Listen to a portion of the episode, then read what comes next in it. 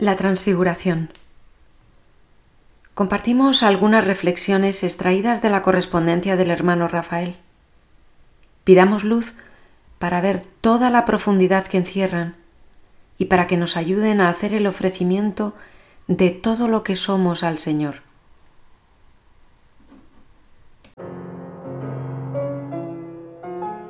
Me preguntas que cómo me voy a preparar para esperar la llegada de Jesús niño. No sé. Esperar, nada más. ¿Te parece poco?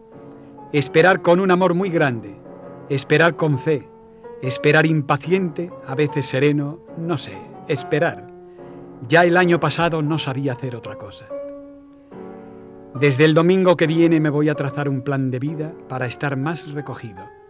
No quiero desperdiciar ni un minuto, y diez minutos que tenga libre, me iré al sagrario para allí, junto a Jesús y a la Virgen, esperar. Ya te diré lo que voy haciendo y cómo, para que así unidos no hagamos otra cosa. El mundo, entre tanto, que se ocupe de sus asuntos, que nos deje en paz junto al sagrario. Tú mírale con esa paz, si la tienes. Háblale en silencio, mírale, espera. Yo procuraré hacer lo mismo, si puedo, que a veces me impaciento.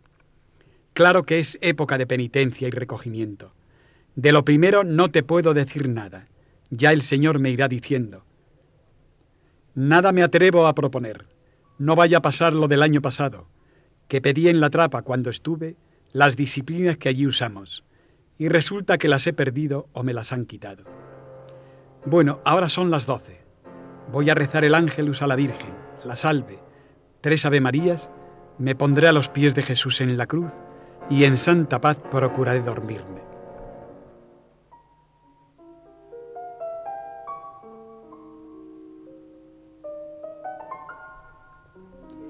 Si prescindieras de ti sería mejor. Cuanto menos te mires a ti, mejor verás a Dios. ¿No lo crees tú así? Que el Señor te conceda la verdadera humildad, pero una vez que la hayas sentido, sigue adelante. No te detengas en la humildad, pues te detienes en ti. No te detengas en tu pequeñez, pues te detienes en ti. Sigue adelante, sube hasta el Señor, que cuando estés con Él, entonces ya verás cómo efectivamente te sientes nada. Le amarás sin enterarte tú, entonces sí que nos llenará completamente. Desapareceremos y Él lo será todo. Te quiero muy santa, muy de Dios, muy arriba. No te mires a ti misma. Mira a ese Jesús en la cruz. Mira a Dios que te ama, seas como seas. No midas tu amor porque es el tuyo.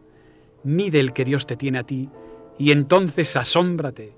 No remires y rebusques lo que tienes en tu corazón porque es el tuyo.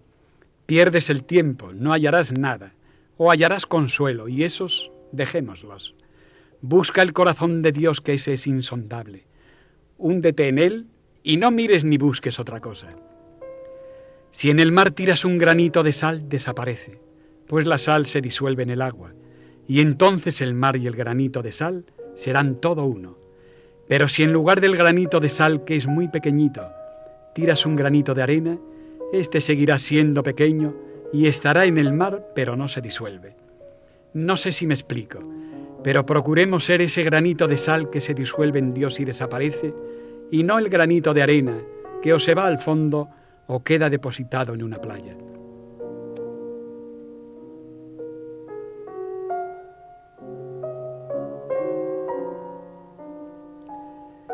Antes me ponía en la presencia de Dios y me veía pequeño, diminuto. Apenas me atrevía a levantar la vista. Le pedía al Señor humildad y desprecio de mí mismo.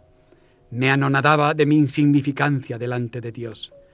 Veía el poco amor que le tenía y le pedía que me llenase, que me inundase y que en su bondad infinita no hiciese caso de mi miseria. Esto me consolaba. Dios me mimaba. En la trapa me veía el último y más miserable de los monjes y le agradecía al Señor tantas atenciones. Al verme así me producía un íntimo consuelo de saberme amado de Dios, a pesar de que yo le amase tan poco. Pero ¿qué podía hacer yo, pobre criatura, y la más pequeña de todas? Ahora sigo sintiendo lo mismo, pero veo que no es necesario todo eso para amar a Dios y para unirse a su corazón. es mejor que prescindamos de nosotros mismos para poder subir hasta Él, pues si no, estaremos siempre detenidos en nuestra propia humildad. Sin dejar de ser humildes, sin dejar de ser pequeños, subamos hasta Él para que Él lo haga todo.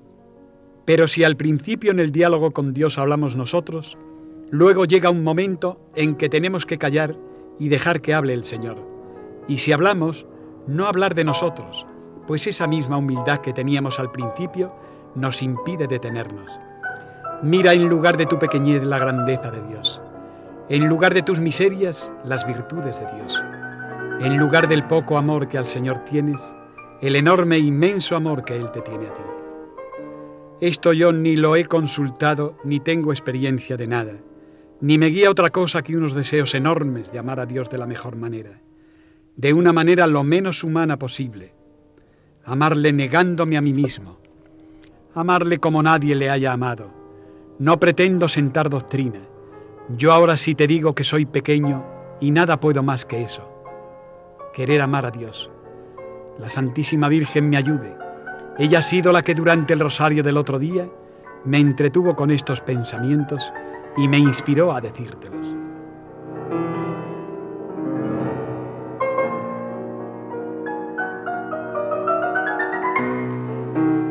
Si efectivamente yo pudiera hacer algo por María, se lo debo todo, mi vocación, la salud que poca o mucha la conservo para Dios y por María.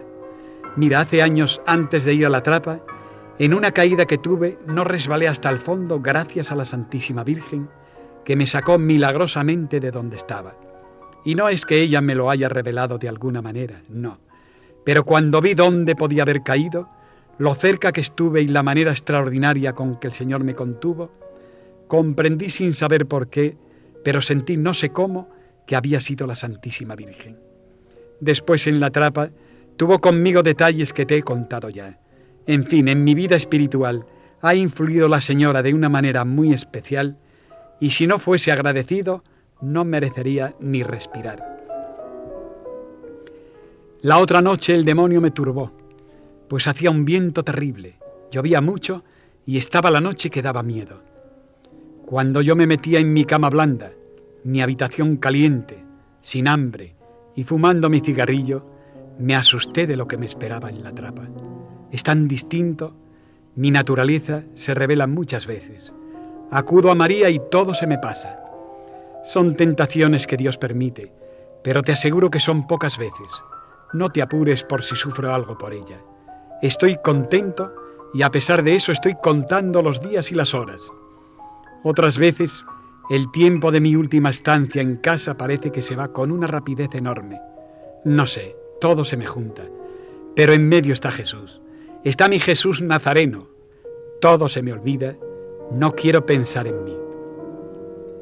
El día 8, si Dios quiere, renovaremos nuestro ofrecimiento al Señor de todo lo que somos, de todo lo que tenemos. Le volveremos a ofrecer las flores del camino. Te mando ese dibujo que he hecho yo para que te acuerdes. No vale nada. No está todo lo bien que yo quisiera pero es el resumen de toda esta temporada, para mí por lo menos. Sigamos adelante sin mirar a los lados, desnudos de todo y sin mirarnos a nosotros mismos, con los ojos fijos en la cruz. Es tan corto el camino, ¿qué más da todo? Sí, démonos prisa a ser santos. Estemos preparados para que cuando llegue el esposo tengamos encendidas nuestras lámparas. No nos ocupemos de más. La ermita que yo le preparo a Jesús no sé qué tal será, pero te aseguro que es con un amor impaciente. ¿Cuánto tarda en llegar mi Jesús? Qué larga es la espera, pero qué dulce es el esperar para el que ama de veras. Qué consuelo tan grande, Señor. Cuánto te quiero y cuánto me quieres tú. Qué vergüenza el temor a todo lo que represente sacrificio, cuando tú, Señor, viniste al mundo desnudo, con frío, desamparado y perseguido. Qué vergüenza y yo, en cambio, cuánto te quiero, Señor. Estas navidades no sabré qué decirte, no podré, tendré que callarme. En mi cuaderno el 6 de enero de 1938. Por la mañana en este día tuve gran consuelo y mucha paz en la Santa Comunión. estuve un gran rato muy recogido. Vi con claridad que sólo Jesús puede llenar mi alma y mi vida. Hubiera querido ofrecer al niño Jesús algo, algo que no tengo. Hubiera querido morir en su presencia olvidándome de todo y solamente amándole. Qué bueno es Dios. No habían pasado tres cuartos de hora cuando, no lo sé ni me lo explico, una angustia muy grande llenó mi espíritu. Mi alma se derramó en lágrimas en la capilla del noviciado. Señor, soy un pobre hombre, me vi tan solo, ¿y mi fervor? ¿Y mis ansias de Dios y desprecio del mundo, dónde fueron? ¿Por qué me dejas, Señor? ¿Qué haré yo sin ti? Me da pena de mí mismo al verme tan débil. Al hacer el examen por la noche comprendí muchas cosas que no acierto a escribir. Dios es muy bueno conmigo. Una de mis mayores faltas es la impaciencia y algunas veces un hermano sin darse cuenta me pone los nervios en tal estado, sobre todo con ciertos ruidos, que saldría dando gritos si me dejara llevar del natural. Me he venido a la trapa a mortificarme y a sufrir lo que el Señor quiere enviarme. La máxima penitencia es la vida en común. Señora y Reina del cielo, concédeme la gracia de ser manso. Así sea.